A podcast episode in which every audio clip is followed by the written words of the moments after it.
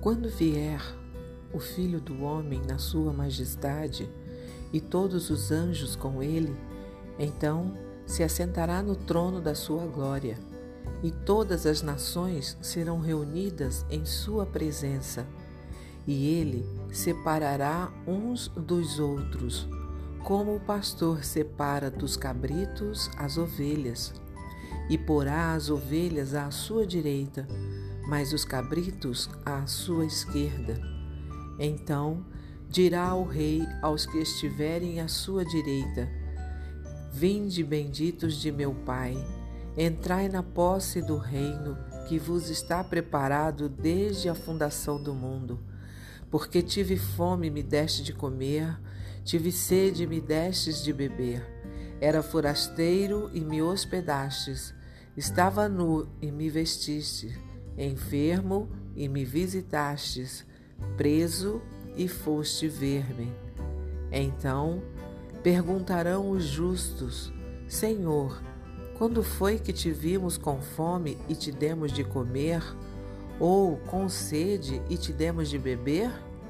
E quando te vimos forasteiro ou e te hospedamos?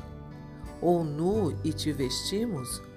E quando te vimos enfermos ou preso e te fomos visitar?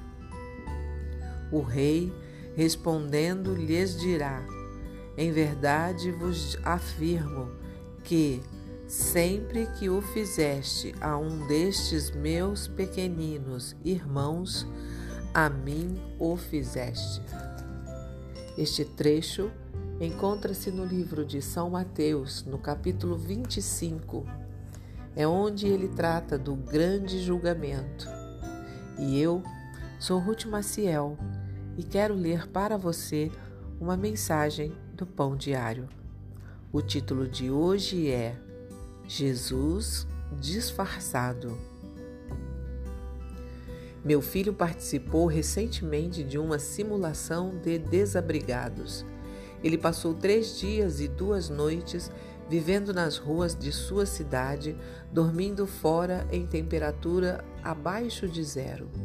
Sem comida, dinheiro ou abrigo, ele confiava na bondade de estranhos para suas necessidades básicas. Em um desses dias, sua única comida foi um sanduíche, comprado por um homem que o ouviu pedir pão seco em um restaurante fast food. Mais tarde, meu filho me disse que essa foi uma das coisas mais difíceis que já fez mas que isso impactou profundamente sua visão sobre os outros.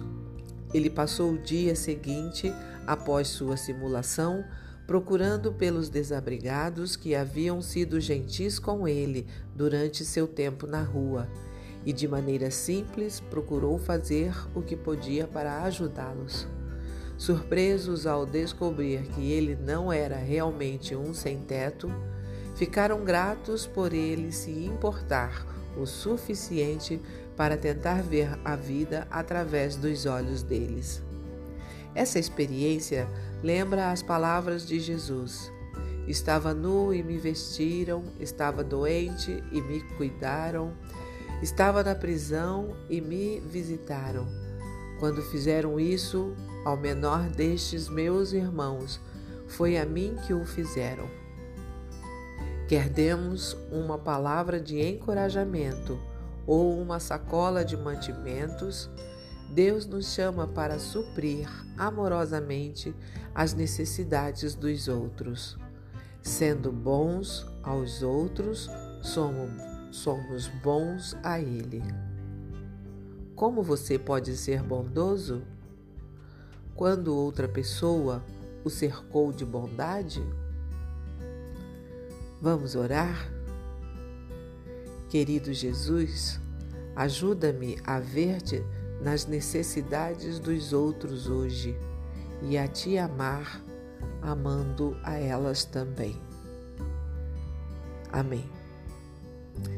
Se você gostou, compartilhe com outras pessoas, porque a palavra de Deus nunca volta vazia.